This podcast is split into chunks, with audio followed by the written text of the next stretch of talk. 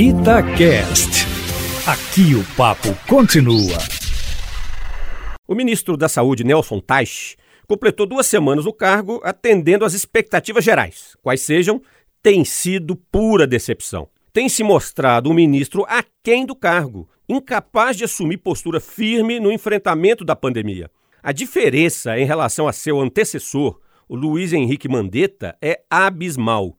Trata-se de profissional bastante respeitado no mundo da medicina. Porém, como gestor, não revela até o momento habilidades especiais para a solução dos problemas que afligem alguns estados brasileiros que se tornaram epicentros da Covid-19. O ministro Taish está mais preocupado em estabelecer medidas para a flexibilização do isolamento social no momento em que estamos numa curva ascendente de contaminação e de letalidade da doença nada mais anacrônico para o ministro da Saúde, que deveria assumir postura de liderança e de fortalecimento do SUS, o Sistema Único de Saúde. Aliás, ele praticamente não menciona o SUS, demonstrando mais atenção à saúde financeira dos hospitais privados.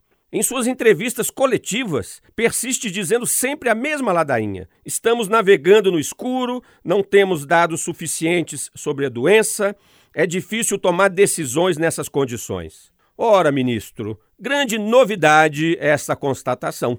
Eis o desafio do mundo inteiro. Já passou da hora do ministro Taishi adotar postura proativa no enfrentamento do colapso do sistema público de saúde que acomete a cidade de Manaus e tende a atingir nos próximos dias Fortaleza, Belém, Recife e Rio de Janeiro. É preciso mais ação e menos lamentação. Infelizmente, é forçoso reconhecer que o atual ministro da Saúde atende bem às expectativas do presidente Bolsonaro. Queria alguém que não lhe fizesse sombra e, para tanto, tinha que ser uma pessoa inodora, incolor e insossa.